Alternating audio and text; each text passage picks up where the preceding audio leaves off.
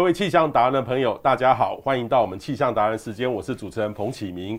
今天呢，我们要给大家一个非常不一样的哈，你很难想象我们的节目呢会有这么大胆的特别的内容。呃，我们访问到的呢是呃农委会水土保持局。南投分局的局长陈荣俊，陈分局长你好，是彭博士好，大家好，我是陈荣俊。好，这个水土保持呢，其实对我们大多数人感觉很有点远，对不对？是，等于是在山边才有水土保持。那如果是在都市，是不是就比较没有？呃，一般来说是这样子啊，是这样，因为都市里面都是房子嘛。可是我们水土保持一般比较有相关的是在山坡地。对，好啊，跟我们关系都非常重要哈，因为上游不好。啊，下游就就很惨，哦，所以要保持这个哈。那局长，你们这个水土保持局是隶属于这个农委会，对不对？是。那下面有什么？有很多分局吗？对对对，我们呃农委会下面有一个水土保持局。嗯、那水土保持局在全国有六个分局。六个分局。对，在我们分布在呃东部、西部来看哈，就是我们一个台北分局，有台中分局、南投分局。台南分局、台东分局跟花莲分局六个分局，六个分局。那你的辖区就是整个南投县吗？啊，不是，我的辖区服务的范围是彰投云嘉嘉五个县市。哦，彰投云嘉嘉，等于是有一点点那个丘陵，有一点山的，都是你要保护的范围。对，我们的辖区范围有八千五百多平方公里。哇，所以大概是一，如果是以那个。我们台中一个洲际棒球场来说，它大概是三十万座的洲际棒球场。哦，三十万座的洲际棒球场，这个很大哈，很重要哈。那我知道陈分局长也是呃中兴大学水土保持的博士。是，是哇，这个很不简单哈。你在水土保持局，你的第一份工作就在水土保持局。对对对，我我。那个毕业之后一直都在水保局工作，到现在已经二十八年多了。哇哇，真的是非常有创意的这个分局长。不过我们一开始先不要谈什么水土保持，这个有时候还蛮压力蛮沉重的哦。各位可以看得到，我这边是什么？这个是 古坑咖啡，古坑咖啡，古坑咖啡。哦，古坑咖啡这里有这个就古坑的这个过滤式咖啡，哎、欸，这里有古坑的，有阿里山的，有典藏的，有这个台湾庄园的。但是这个这个你要特别介绍这个古坑，对不对？哈，我这边第一个问题呢，各位可以看一下，其实今天局长呢给我们带来的就是滚石咖啡哈。我只我只听过滚石唱片，好，滚石音乐，好，我没有听过滚石咖啡。这个是你们跟滚石音乐集团合作的？也不是不是，因为台湾咖啡的。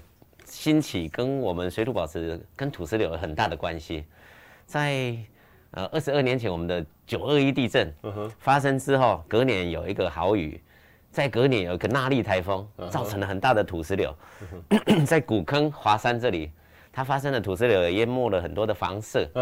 那我们这边要进行农村聚落重建的时候，因为农村的重建也是水保局的任务。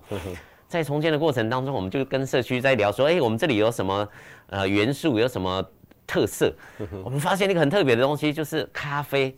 因为当时我其实我们很早，我很早就在喝咖啡，当时只是知道有惠孙林场有咖啡，对，没想到古坑竟然有这么多的咖啡，社区也有自己的咖啡园，也有自己的咖啡馆，可是那时候都不多。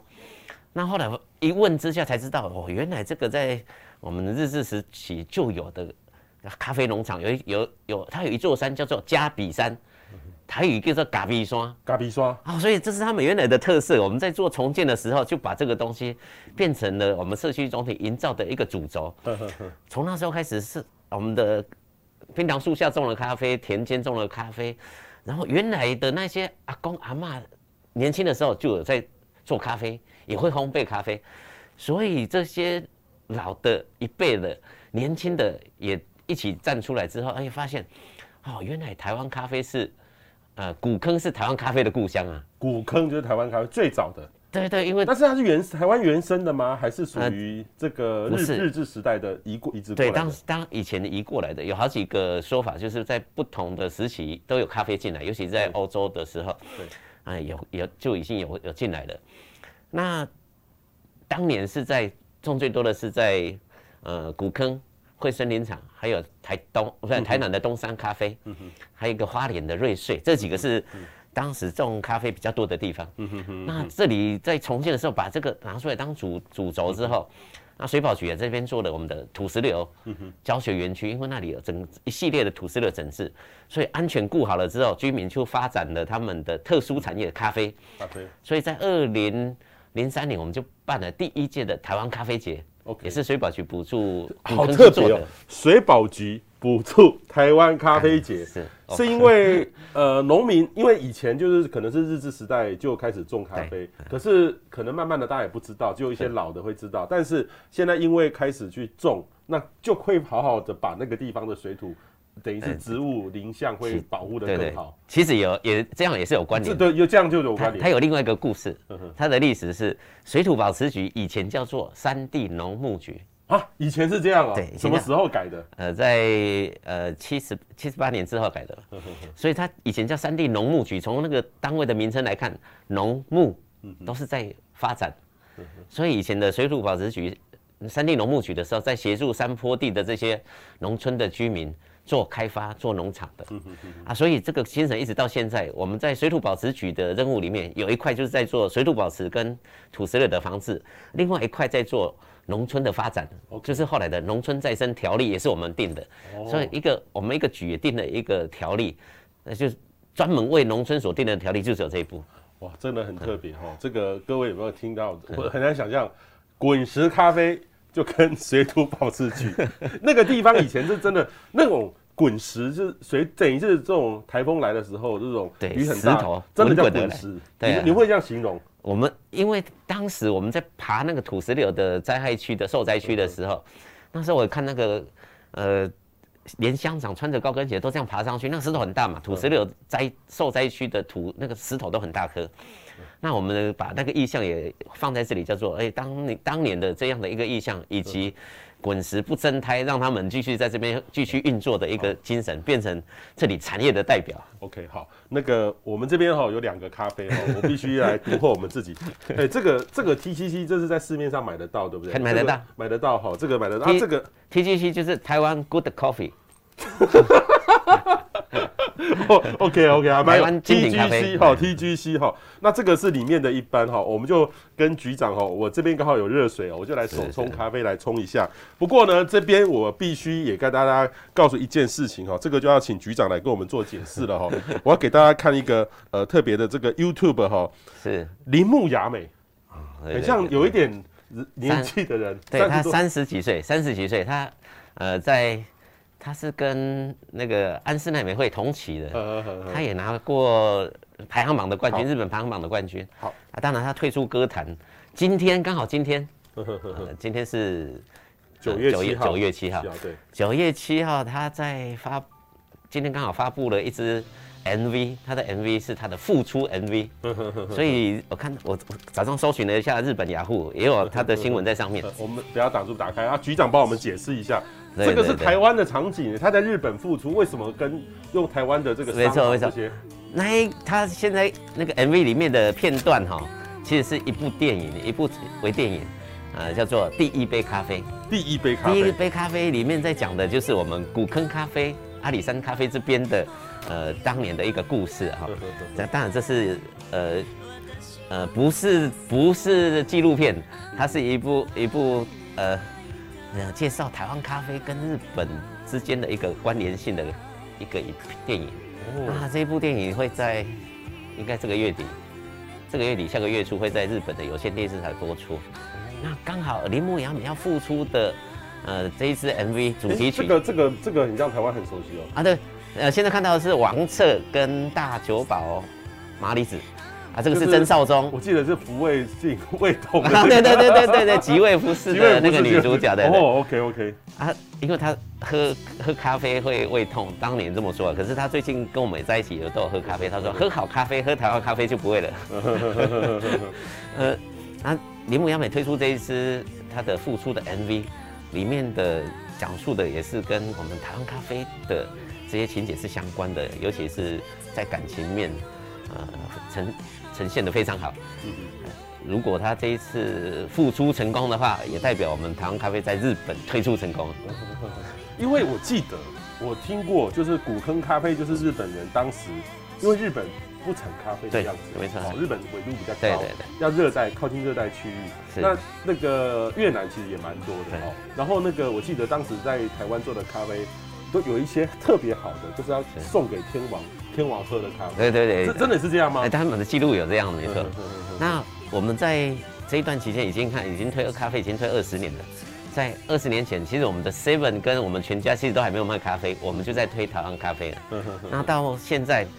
有台湾咖啡对大家大家来说是一件很正常的事情啊。其实，在我们当年在推的时候，大家也也不看好，也不认为说，哎，我们真的台湾咖啡可以推得起来。不过从呃我们水保局陪着那个古坑这边的伙伴一路以来，现在大家去看哈，我们的台湾咖啡咖啡庄园啊，其实都非常的兴盛。那这个时间点，这个时间点在华山，它也推出一个华山六宝，现在正在开记者会啊。我我因为来。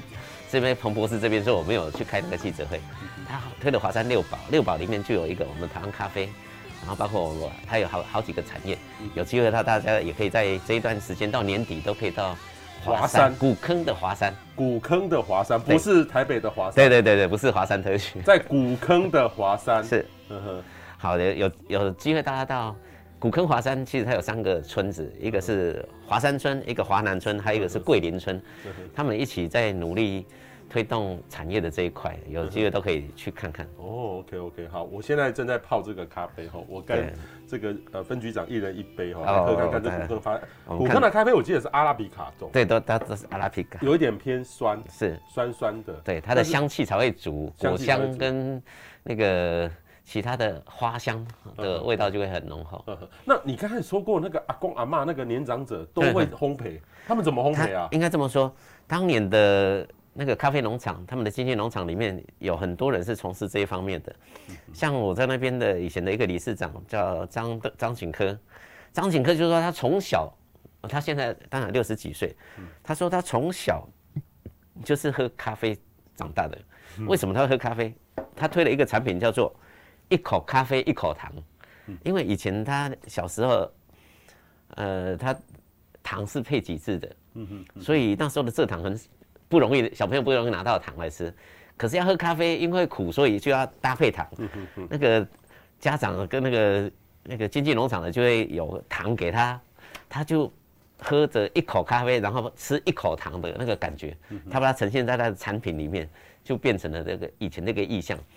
那他从他的爸爸、阿公都都是从事咖啡烘焙，所以他在呃早。我们刚开始初期的时候，他在咖啡烘焙这边也提供很多的一些技术给大家，因为他是从从他小一直到现在呃七快应该七十了吧，这个年纪他一直都是跟咖啡有所接触。那这样的人其实还蛮多的。嗯哼哼哼，OK 好，这个正在把它滤掉哈，但是我们两个就可以喝到这个滚石咖啡哈。这个滚石咖啡呢就有水土保持的意意思了哈。是是。哎，但是你说的像滚石。像那个古坑那边，他们有遭遇过土石流的冲击吗？对，古坑也有哦。就就古坑在华山这边，它有一个华山溪跟科角的溪，他们有发生过土石流。不过经过水保局在这边做的整治之后，已经二十年来它没有再发生过土石流。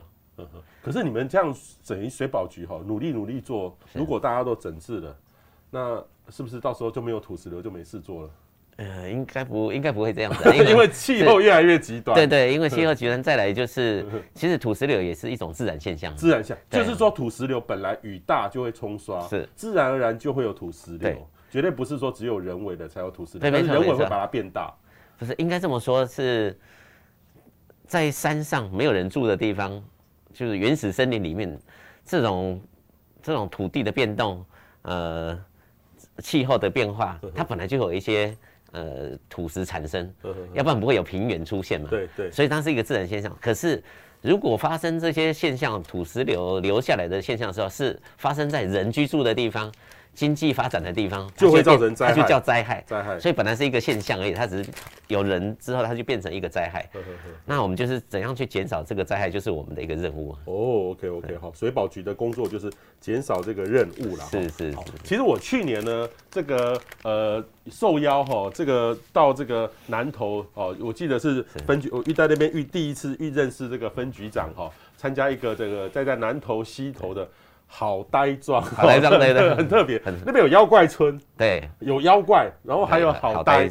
我们对妖怪比较熟悉啦，但是其实好呆也蛮好笑的。那个有很多的那个大的玩偶啦，哈。那我记得是参加一个土石流，哈啊。那个局长就跟我介绍介绍，因为那在一条溪的旁边，哦，那个应该是溪吧？对，好啊，然后他说啊，这个什么时候就冲的很大，大大石头过来，克伯台风，对 对对，阿能阿你们去整治，然后那个在一个户外的这个教室，有露天的，啊，也不是露天，有一个棚子，然后就投影机，啊，我就对着一群这个应该土石流防灾专员，对，土石流防灾专员，然后我觉得还蛮认真的，他们都很像都有点意思，会举手问问题，我觉得蛮特别的，呃。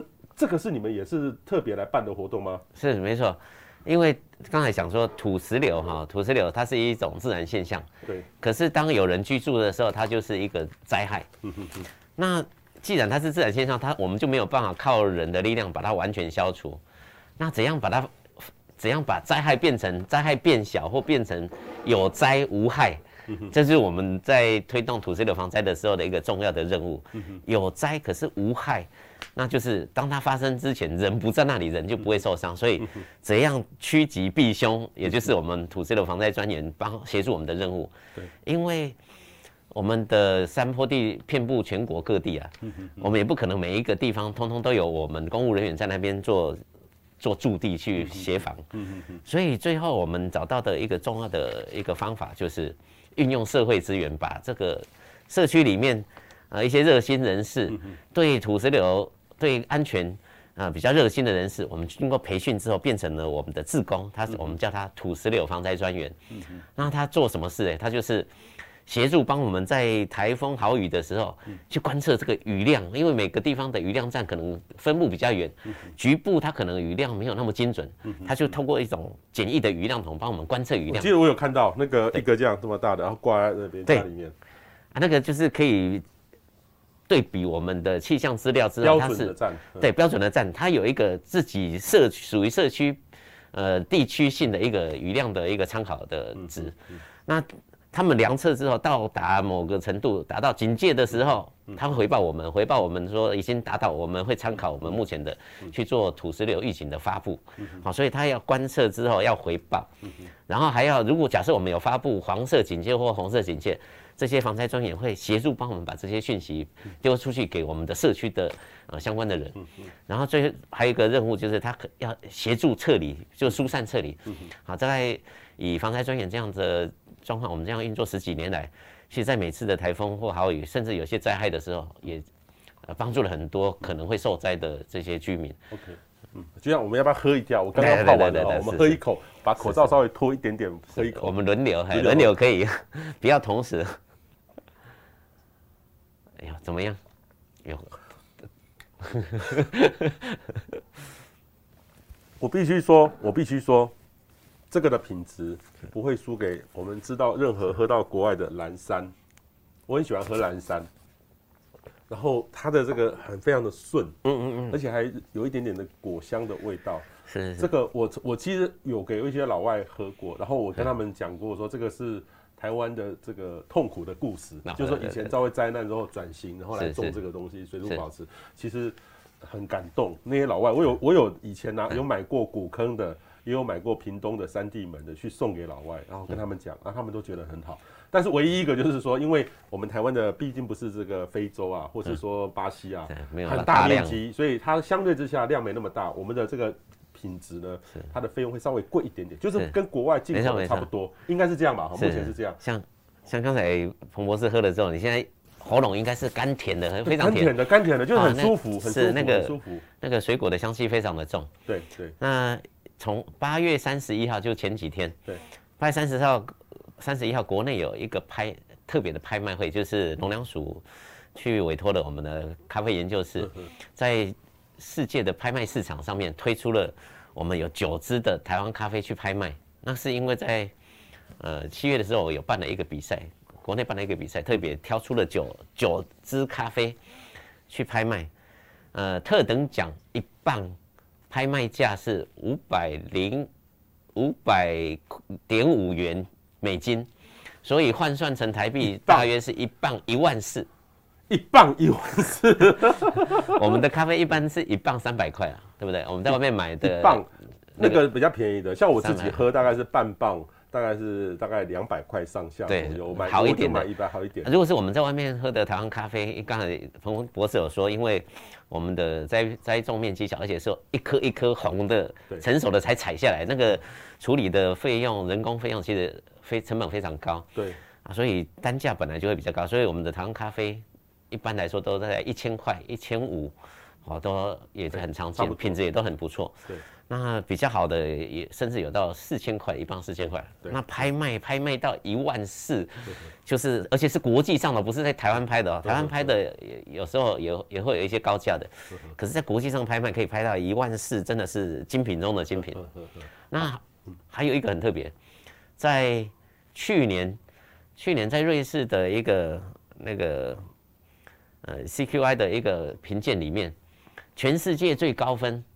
是台湾的一古坑的一家咖啡，叫做松月咖啡，郭章盛先生所所送的一个咖啡豆，是全世界最高分。它是它是绝对值的，经过评鉴之后，分数打出来是绝对值。结果去年的最高分是在台湾。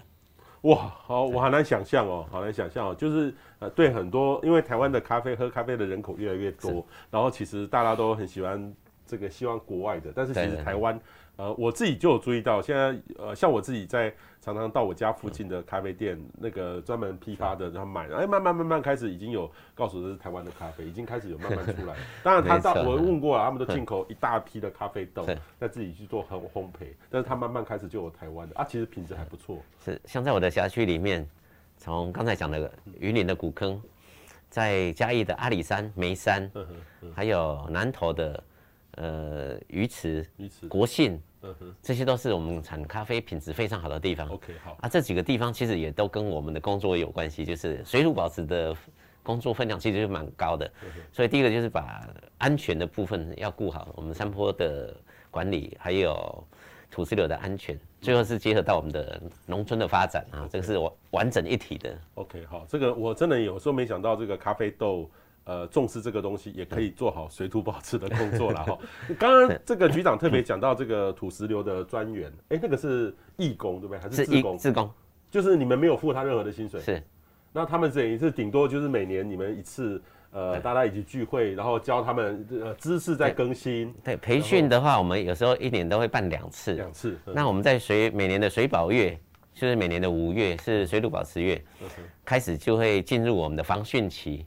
啊，在那之前，我会把那个最新的一最新的一些资讯，一些也有时候是科技上面的一些更新，比如说我们的现在用 Line@ 或用其他的回报的状况，都会在五月之前把它完整处理好，然后在整年接下来的呃防汛期，他们就是他们在提供他们服务的一个时间点。对我，我其实还蛮感动的，因为各位知道我们的气象站现在虽然很密了，但是其实。呃，有时候一个山头跟一个山头，或是迎风面或背风面，那个雨量啊、对差异很大。那如果呢，有一个人工的去做辅助的话，那其实对于现地的可能会自灾，那真的很有很大的帮助哈。所以很多人，呃，就是很多的这个这个志工，默默的在保护会着大家哈。那这个也谢谢这个水保局能够把它这个东西合在一起。像你的南投分分局里面有多少个水保专的志工？呃，我们在这里应该是有五有三百多位的，三百多位哦，OK。那我们在这样的一个，其实我们水保志工、防灾专员，其实我们每年都在培训。那我们会在有时候，有时候自工会有一些时间上的问题。那我们会在这里面去，每年在五月之前就把当年度要轮值的这些防灾专员，通通把它确确定下来。那人数也持续一直在培训。呃，有新的新血进来，让它可以运作比较顺畅。嗯嗯嗯。那在这个里面，其实很多都是社区比较热心的人士，这个很重要。嗯。那在前年，前年也有一个案例哈，就是在我们的南投的民间乡，它发生了一个土石流。那个土石流是因为清晨在台南有一个小地震，嗯，再加上连续下了几天的雨，嗯嗯。那山上其实可能有一些崩塌下来之后，崩塌下来就把那个。河道给阻断了，它会有一个小型的堰塞的情况，可是很快它就被融化掉了，之后水就下来，它带着整个土石流下来之后，冲到了底下的一栋房子，三层楼的房子跟旁边一个那个那个瓦瓦瓦片的房子，把它盖掉了。可是幸好在那个时间点，我们的一个土司的防灾专员起来，早上起来运动，五点多起来运动，他就看到，哎，山上那个竹子为什么在动？他就想到我们给他训练的东西，山上有这些树木在震动，都是异常现象。他就赶快去把睡在那个瓦房里面的那个年轻人，一个十几岁，一个二十几岁，两个年轻人，他就把他叫出来，把他叫出来。十分钟之后，他房子就被土石流盖掉了。哎呦，哎呦！所以因为土石流防灾专员的这种机警，而且他受过受过我们的训练之后，他又很热心的去。把这些人先叫出来，那时候还没有看到灾害，可是他已经先叫出来。后来那个土石流是淹到三层楼的二楼顶，快已经快到三层了，表示表示那个土石流的深度是很深的，所以把那个旁边的瓦房都把它盖掉了。那也从这样这个一他一个动作就救救了两条年轻人的性命，也是我们的这种培训下来的一个很好的一个成果。因为有时候。呃，纵使政府很努力，在很多地方设一些边坡滑动一些侦测站，但是还是有很多小细节没有办法完全的掌控，所以那种小小的靠着大家的关心，邻里之间哦，公司协力就可以创造很多保护了很多的人。其实这个故事很多很多，我就有时候我跟他们那些志工有聊起来说，哇，每一个都能言善道，讲起他们家的这个故事。对，因因为我们的防灾专员。他面对不是说我我自己做好刚才的雨量的呃测量回报就好，因为他要去影影响周边的他的邻居邻里，要请有些人很固执，要把他请说我们先先疏散一下，有时候要讲很久。可是当有一些案例或者经过他们这样子亲身的一个说明之后，呃。让这一件事情可以更容易推动。对，OK，好。另外一个呢，这个刚刚我们一开始就特别请局长介绍这个水保局啦哈。可是这个水保局其实。呃，它的延伸是还有跟农牧是有关的，是。但是现在水保局它的功能到底是做什么？看起来你很像又要帮农民推广，很像你，很像你又有点像是农委会的推广的概念，又有又在保护这个、呃、这个河川，不要让土水，等于是土土，等于是水保来说的话，保护这个不要有土石流。到底你的功能，你们的业务是做什么？从如果从我们的组织法来说，组织它就定很明确，我们的。山坡地的管理，山坡地的管理，比如说我们知道的滥垦滥伐，或者是有超超限利用，在管理上面的。另外一个就是那个野溪整治，就是我们山坡地上面的一些安全保护的工作。另外一个就是在台风豪雨期间的土石流防灾应变，这些都是我们的法定的工作。那另外一块就是我们在呃农村发展这一块，农村发展。唯一把农村发展、农村再生当当成是组织任务写在条例里面的，也只有水保局做这件事。所以，啊、呃，整个来说，在山坡地的部分，呃，水土保持会在山坡地。可是，在农村发展的部分，会在都非都市计划区，就是除了都计区之外的非都，就是水保局的服务。所以，农村的发展啊、呃，就会是我们呃法定的任务了。对。那我好奇的是。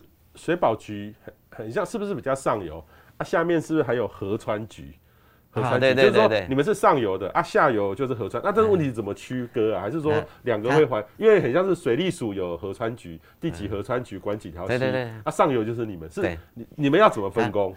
应该这样分啊，所以更上面还有一个就是林务局哦，林务局，对，因为林务局在呃林班地上面比较高山的部分是林班地，林班地下来之后，离开林班地之后就是水保局的山坡地的范围。OK，山坡山呃山坡地的这些野溪流流流流到平地变成河流，变成河川，主要河川或者次要河川的时候，这就变成河川局的负责的范围。哦，那那个部分会有水保局跟。呃，水利署去划分一个叫河川治理界点，河川治理界点以下就是河川局、水利署去处理，在界界点以上就是水保局处理。那我们我们一般民众看得到说这条河看不到，这边是你的管的，这边是他管的，看不出来，我们看不出来，但是你们自己都知道。对，我们机关之间会有那个相关的图在做确认。哦，在做确认，所以要是发生了一些灾害的时候，就要一定要有人来主政。是，然后但是有时候会有一些分工，就会很明确。对对，我们分工是明确的，没错。但是会不会有时候人家下游万一那个水流很大，他啊土石流很多，他就怪你们上游都没弄好，然后你们再灌上游，到最后大家一直。在怪来怪去。机关间的沟通沟通我们一直在做啊，就是有很多的案例也是互相合作去完成的，也都有。OK OK，好，分工跟合作都有。分工跟合作好，所以各位可以了解，就是但但是以前好像有人说什么台湾一条溪。一条河里面有好多人，好多的单位都在管。你像如果水水有颜色了，就是环保局，真的是这样吗？就是一条河川这样要管起来，有时候真的还蛮困难的。是是是，这个呃机关的权责部分还是还是有这样的分工。对哈，所以这个这个是很重要，就是水保局就是很很明确的上上面，在更上面就是林务局。那个那个很好分，那个就是林班地的范围就是林务局。OK OK 好，然后另外一个呢，就是说呃业务虽然很广了哈，但是局长刚好特别分局长刚才提到一个，就是说防灾。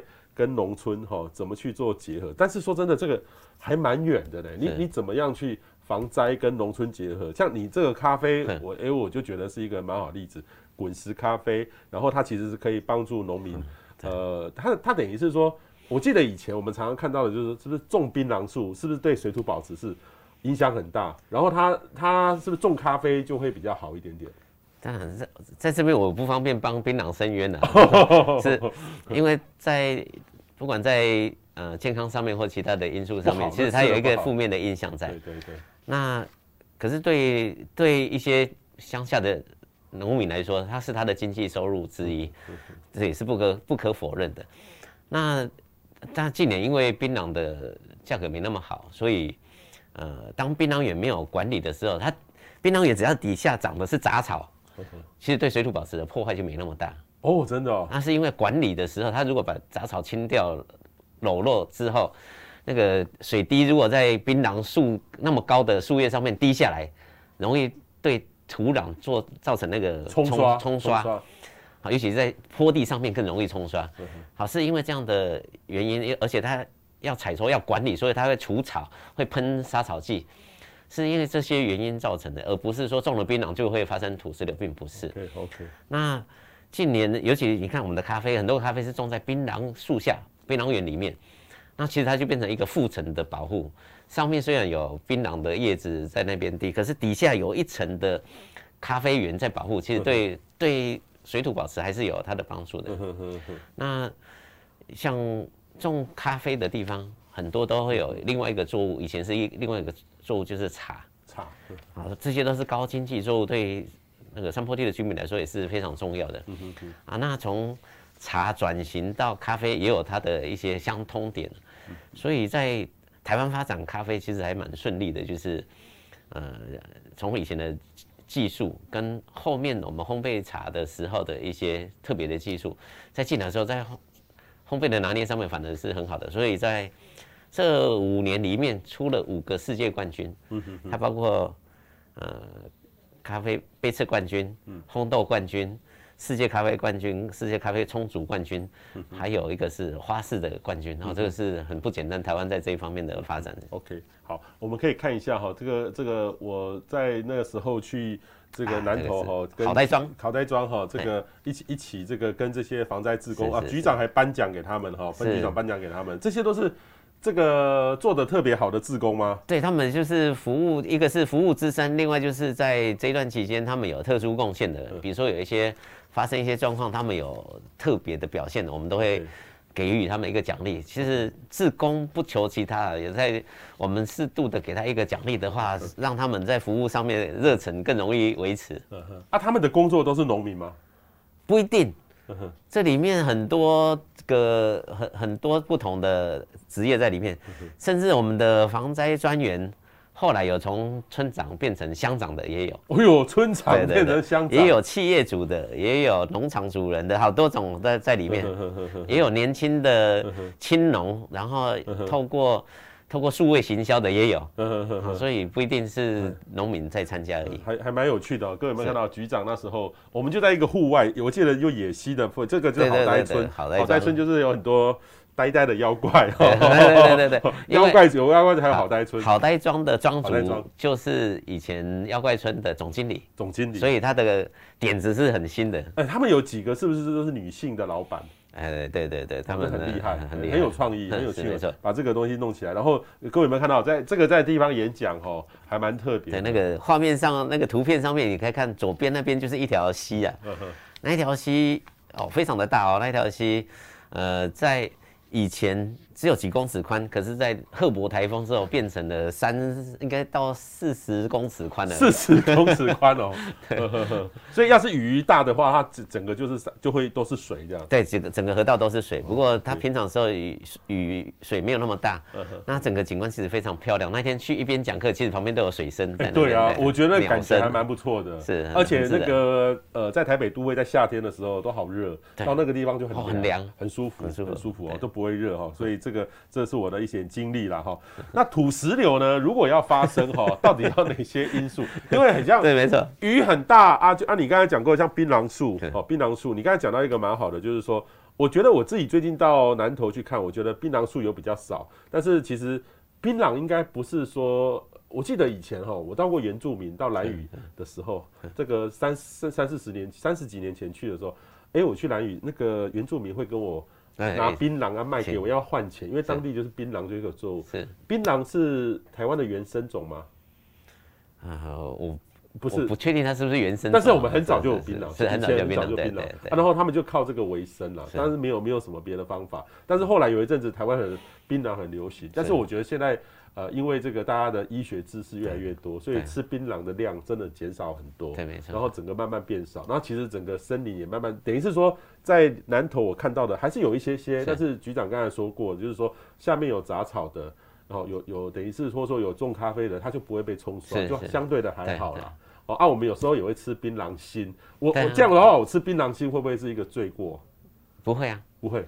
吃槟榔心就是把槟榔砍掉了，哦，因为 因为它那个心在最高端嘛，那个砍下来之后取了那个半天笋，半天笋就是槟榔心，拿来煮，听说就是清凉降火，OK，然后口感也不错，所以当你吃到半天笋，表示砍掉了一棵槟榔树，对，有有时候你去有些园还看到蛮大的一片呐，对对对，所以土石流到底呃发生是要哪些的因素？啊，土石流最重要有三个，就是要有土，要有水，还要有坡度，这样子它把它混了混了之后，你看啊，这一个泥土跟石头混了水不拌成，好像那个预拌混凝土，那么控，变它就变成会流动的一个状况的时候，再加上有坡度，它就滚滚而下了。所以土石流最重要这三个，要有坡度，要有泥土土石，要有水。像我的老家，其实，在苗栗，其实它也在一个半山腰的山上。啊、然后，其实你仔细看，都是土嘛，啊，有石头啊，这样。啊，其实也说真的，有时候雨很大的时候，就很担心这个，那个叫边坡滑动嘛。是是。这个这个就很容易在有人的地方，它这大自然的现象，对不对？对。就是，就算你在我们的原始的林班地里面。这些崩塌跟土石流还是会有，只是当它不影响到人类的时候，是我们不会注意，对，我们不会注意到它。当我们居居住在山坡地上面，或居住在河道旁边、野溪旁边的时候，我们才会注意到这些问题。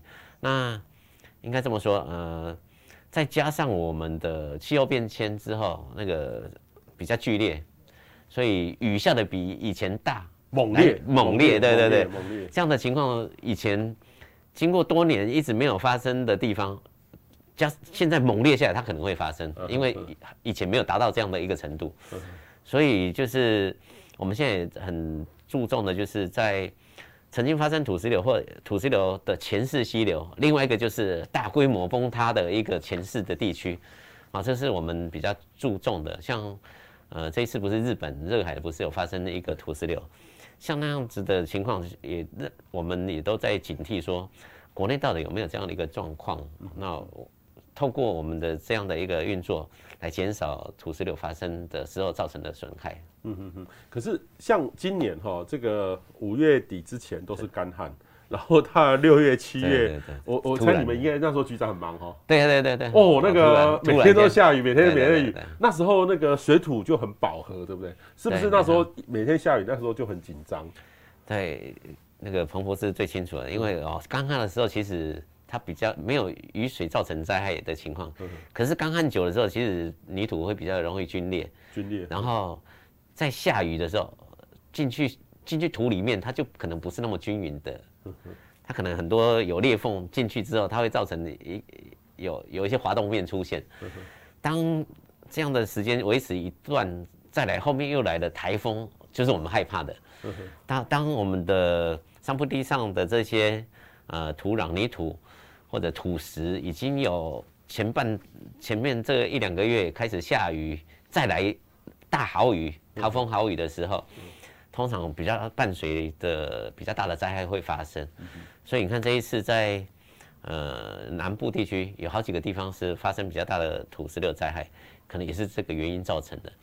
那在这一段期间，我的辖区里面。呃，在南投跟那个嘉义有部分的地方有发生一些土石灾害，不过幸好都没有太严重。那我们就可以跟地方政府一起合作，把很多的一些灾情赶快迅赶快来解决，后面再做一些复建的工作，这样子。我有看到，就是说你们也发布那个什么土石流的前世，有有不一样的灯号嘛？红色是最严重的。对对对，我们有两个两个。警戒，一个叫黄色警戒，一个叫红色警戒。黄色警戒就是我们预估在，呃，预预预估的雨量会达到我们的预估值，它我们就会先发布黄色警戒。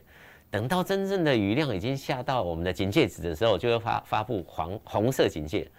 那可是我们又搭配一个叫超前部署的状况，就是说，假设半夜才会发布红色警戒，半夜根本没有办法让这些需要的。地区的居民知道，所以我们会提前，我们必须预估半夜会发发红色警戒的地方，也要先让他们提前来做撤离的动作，所以我们就会提前做红色警戒的发布，这是我们必须要去考量的。预测预测黄红色，因为因为各位知道，平常要是醒的时候，对，没问题，你会看哎、欸、红色的我赶快处理，可是晚上你在睡觉，对对对，所以你要提早告诉他，那这个这个就很重要。对，这一点就是我们要拿捏的地方啊。你说你结果你。发布提前发布红色，结果把它撤离之后，它后来没下雨了，你会有时候会让他们造成他们不便的时候，他们会有怨言。那这些我们也不得不承受，是因为毕竟是安全还是最重要的。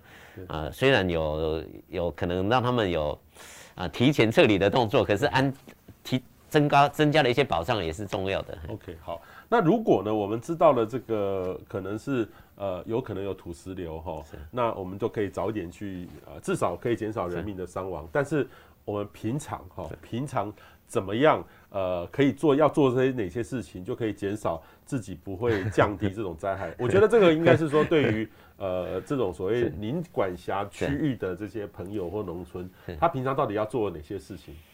其实。跟就像我们喝咖啡一样，我们坐着喝咖啡，其实我们在聊的是土石流。哎，对啊，社区也 喝咖啡讲土石流，社区也是这样子的。他们平时就是透过这样的互相的一个沟通了解，他们可以讨论到他们社区的一些灾害的状况，以及做一些准备的工作。这也是我们的防灾专员可以引导整个社区去做的。其实我们在推动的方向上，应该说是从。社区防灾的这种概念来做起的啦，因为这样子是你要靠公部门去帮你处理这些那么大的范围，根本不可能，一定是啊灾害一定是自救自助大于公助，好，公部门来救你，你可能要要等很久。第一动作一定都是自己救自己，所以我们在训练的社区防灾就是在做这种韧性防灾的一个工作。好，如果他们平时就做好他们的防灾准备工作，到时候真的有灾害的时候，既可以减轻他们很多的一个一个受灾的状况啊。另外一个，第二个就是这是平常，第二个就是在台风要来之前，你的防汛准备做好了没？好，所所以那个加强最后的检视的工作很重要。第三个就是。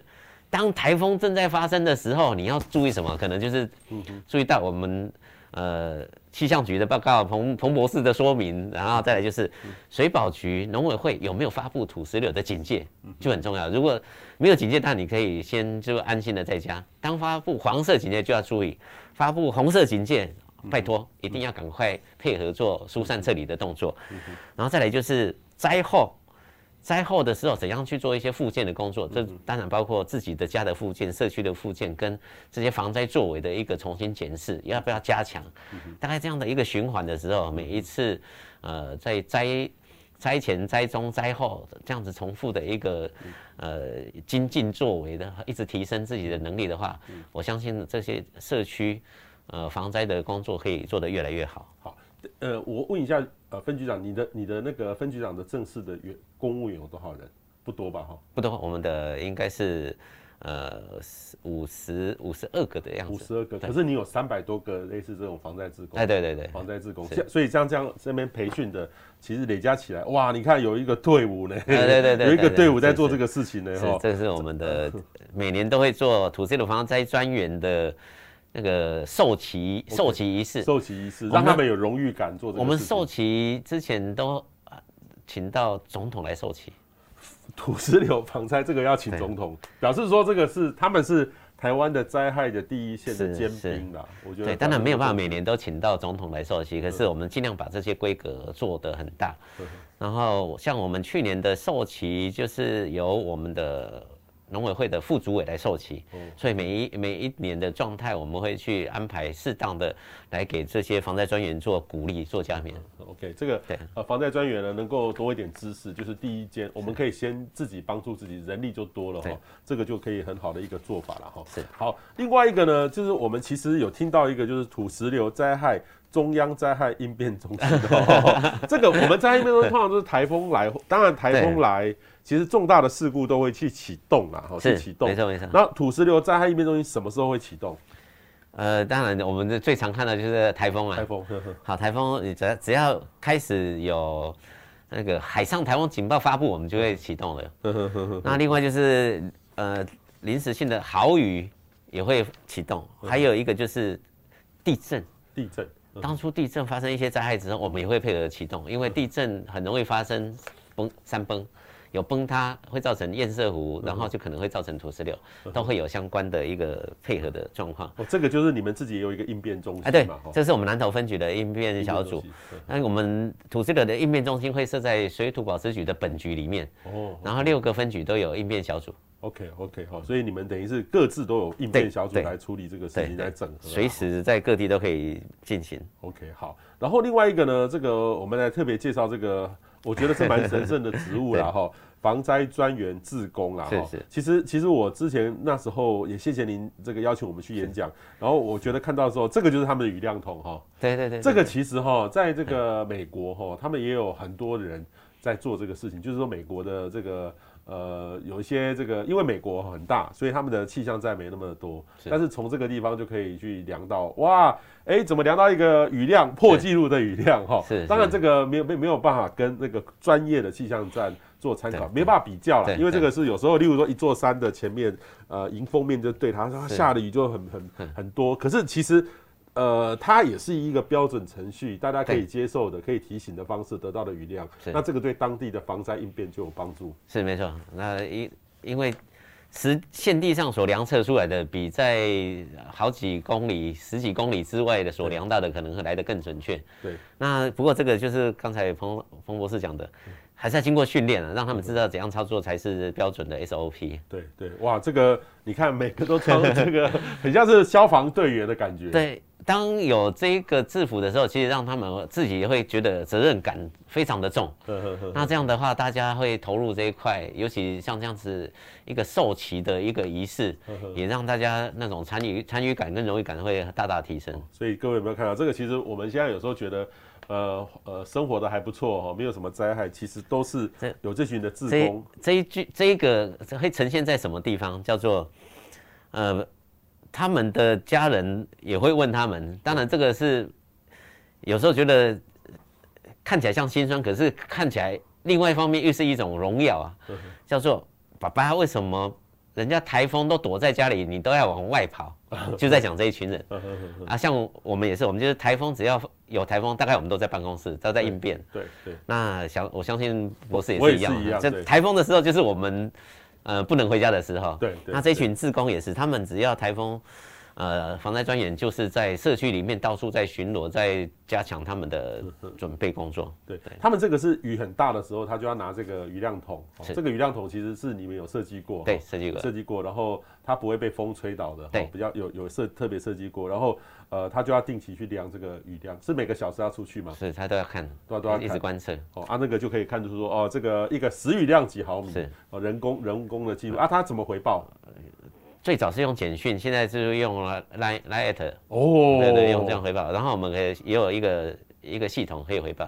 哦，OK OK 哦，所以各位知道这个其实我们台湾现在这个防灾能力那么好，都是有这一群志工默默的在守护着我们哈，在安排做这些事情哈。你看这个蛮特别的哈，蛮特别的。你看你这个呃南投分局就就有是三百多个，对，三百多个这样志工。其实你很大，但是你这个某些的地方哈，危险的地方有布这个，或是越来你希望越来越多吗？还是？呃，当然，这种这种越越多，当然是对我们来说是方便在运用上面。那其实它不会受灾的地区，其实也不需要这样的一个，可是它可能有另外的一个用途，不对，另外的用途。比如说山上可能是土石流，可是在平地地方，在海口可能是淹水，淹水，它有不同的，所以水利署也会类似这样的一些志工在运用。那我们比较希望的是，呃，在山区里面有。只要有住人的地方，应该都会有这样的一个防灾专员的一个参与啊，啊也也也算是地方的一个守护神，守护神哦，我是非常感佩他们。等于是第一个是呃没有钱，没有薪水哦，然后给他制服，我们给他制服。跟配备，制服跟配备是，然后一年两次的培训是。啊，顶多有时候就吃个饭，对对，吃个饭就这样而已哦，所以还还蛮感佩。但是这个其实发生的机会还蛮多的，你看梅雨。对，一定梅雨的时候，他们只要雨量大的时候就都要了。然后呃，台风不用说了哈，然后西南气流是，这个都都会都有可能。当然有时候冬天的时候，他们就比较好一点。是，冬天的话就是东北部北部的的事情啦。那但是但是中南部呢？所以我们我们启动点就从五月的水保月开始啊，到几月？通常到几月？反正一般会到十十月十一月吧。OK OK，好，希望今年哈能够再平安多一点点了哈。这个 大家压力很大哈。然后这个。灾害发生的前后的危机时刻，有哪些资源可以提前了解跟急救？哈，这个就是其实我因为大家呃很多朋友可能住在都会地区，但是不知道。但是说真的，我也常常遇到一些人，他会问说：“哎，婆婆是我下个礼拜要去阿里山，哎，婆婆是我下个礼拜要去南投，可以去吗？”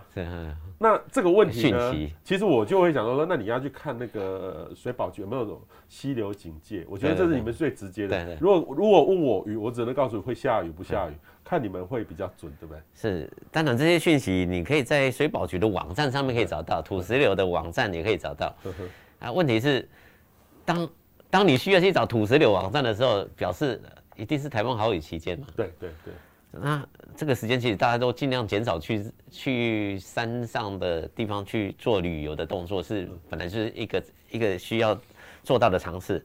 那比较特别的是，那除了网站上面可以找到我们土石流的警戒的发布之外，现在我们的 LINE 上面也可以找到 LINE@，或者是我们有一个电话很好记，你只要拿起电话拨那个号码就好了，免付费电话叫做零八零零八空空。二四六二四六，其实很好记哦，那个二念成兔就好了。兔兔四六兔四六，就是土石六土石流。水保局是很有创意。兔兔四六，对啊，所以你记一次永远不会忘记，就是兔四六兔四六。好有趣哦，兔四六兔四六二四六二四六，我已经记起来了哈。这个土石流通报机，这个是我通报吗？有人接还是说？呃，我我们都会有，随时都有人接。但是我们要问，要问，就是说知道说那个地方有没有土石流，也可以询问。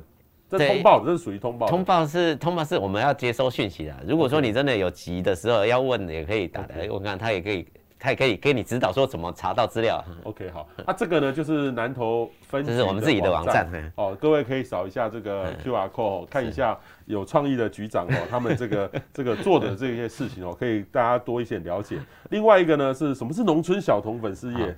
农村小童是我们南投分局的一个吉祥物啊，他去介绍我们里面农村里面好玩的，所谓好玩就是农村小旅行要去哪里玩，就包括刚才讲的土石滚石咖啡，或者是我们九分二三国家地震纪念地，或者是跟着蝴蝶去旅行要去哪里玩，小童会告诉你要去哪里玩，啊，另外一个就是他介绍我们农村里面好吃的农村好物。所以农村种种出来的或者加工完成的一些做那个成品，包括刚才的咖啡，你要买这些东西去哪里都可以找农村小童。哦，所以他就是我们他的粉丝页里面介绍我们的安全上面的好玩的好吃的都可以在这边看到。哦，那这个我要去看了哈。我们跟局长报告，我几年前带小朋友哈去去南投玩，然后那个呃用那个导航哦，Google 导航，导航哎。九二一地震的原爆点啊啊啊，那是我们的地点的哦，你们的地点哦哈。然后我就呃，因为我我们都相信过在都会地区惯了，就是升去那个地点，就把把我导到一座山，那农业道路转来转去的，转我都觉得啊，怎么会这样？然后当然是 Google，我就是觉得 Google 的问题了。导到中寮那边去了吧？哎，可能可能。那个路非常小，非常小，路很小，很小很小。你要从国信这边进去就很方便。九份二三也可以顺便介绍一下，如果还有时间的话。好。九份二三是国家地震纪念地，那块地的权属现在是水保局的。哦，我们地震之后征收了两百六十五公顷的土地，也很大，两百六十五公顷。那在里面，它是一个园区，里面有一个堰塞湖，有两座堰塞湖，它有一个倾斜屋、磁场屋，还有刚才讲的原爆点，然后还有几个点，它特别的在在哪里？叫做在这样的一个园区，两百六十五公顷的园区里面。我们估计啊，它里面有四百头的野生水鹿哦，野生的，因为在地震之前，这个社这个社区叫做国姓的南港村，南港村是国内养殖水鹿最多的地方，水鹿最重要的产品是巨鹿茸，啊，所以他们的相关的一些产品都跟这个有有有相关。那地震之地震发生的时候，其实有压到了很多的鹿鹿园鹿庄。那有些鹿跑出去了，有些鹿被压在下面了。那他们有一些淘汰的，其实有一些也跑出去了。我们的估计只是跟社区的人下去估计的换算的。我们估计经过这二十年，那边会有四百头的野生水鹿。那常常也会看到，当然夜水鹿是夜行性动物，所以白天去你不不容不容易看到，它晚上才会出来。所以我们同事去有时候还在路上转角遇到鹿，那也是很特别的一个经验，因为鹿水鹿很大只。所以这是一个呃环境很好的地方，它包括它种植很多的梅花，那是原来就有的梅花、樱花，还种很多的橄榄。那当地的居民在附近还有种植的是姜黄，所以它那边产的特产里面就是姜黄产品，嗯、呃，梅子的相关产品，还有橄榄的咖啡、鹿茸，这大概是他们最主要的几个产业。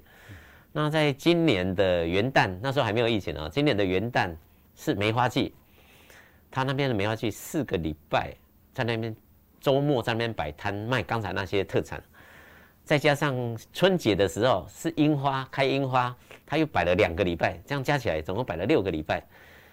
那当地的居民靠零售卖刚才讲的咖啡、梅子、橄榄。然后还有那个那个什么姜黄这样的，他卖了两百万哦，所以也对当地的这些居民的产业有很大的帮助。等是我们在公部门在协助地区的发展的时候，只要社区愿意一起出来努力，自己的品牌特色抓出来之后，可以有这个当地那个发展，也是有它的那个发展可以去从事的。OK，所以局长、分局长，你刚才说到叫做九二一大地震的。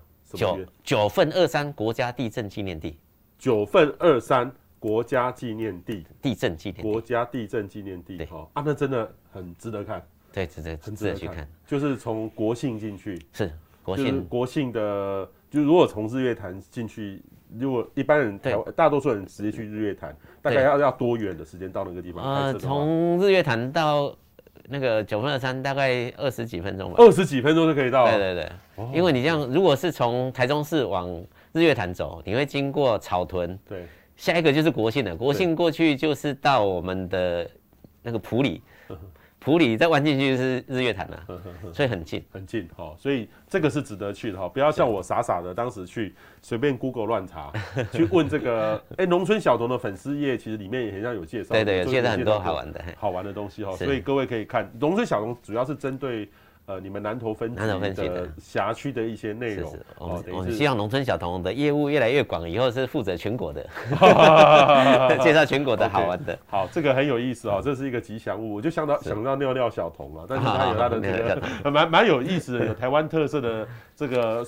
说不定你们有一天哈可以到那个比利时那个布鲁塞尔的尿尿小童戴斗笠哦，呃参参这个这个 其实也可以让大家知道说 我们帮这个呃灾害把灾害这个慢慢的改变，然后也帮助农村可以起来哈。所以今天呢我们特别谢谢呃这个呃农农委农业委员会行政院农业委员会水土保持局南投分局的分局长陈荣俊哦，来给我们讲到这么多有意思的内容哈。最重要是喝到好喝的咖啡，所以各位呢，有时候喝到咖啡的时候，可以多选择我们的古坑咖啡。还有滚石咖啡，咖啡对，滚石咖啡哈。我因为我们的咖啡其实蛮多，它我现在在日本推的是台湾咖啡，我们台湾精品咖啡跟我们的台湾咖啡庄园，这两个是我们希望对对国际行销的。OK，好，它因为形象非常的特别，就是呃，全世界只有台湾是咖啡的生产地跟消费地。所以是非常值得推荐给大家。这个我以为是刚刚是什么 TCC 咖啡的品牌，叫 TGC 哈，台湾 Good Coffee 哦，还蛮有意思的。这里面呢，就是说你们的辖区古坑、阿里山哈、台湾庄园还有典藏，这个其实都在里面。这个绿挂式的这个咖啡哈，自己泡泡起来，我刚才就觉得蛮好喝的，不会输给我。啊、呃，每天自己手冲喝的咖啡哈，真的还不错。呃，今天非常谢谢呃局分局长，然后接受我们访问，谢谢分局长，谢谢彭博士，谢谢所有的朋友，谢谢。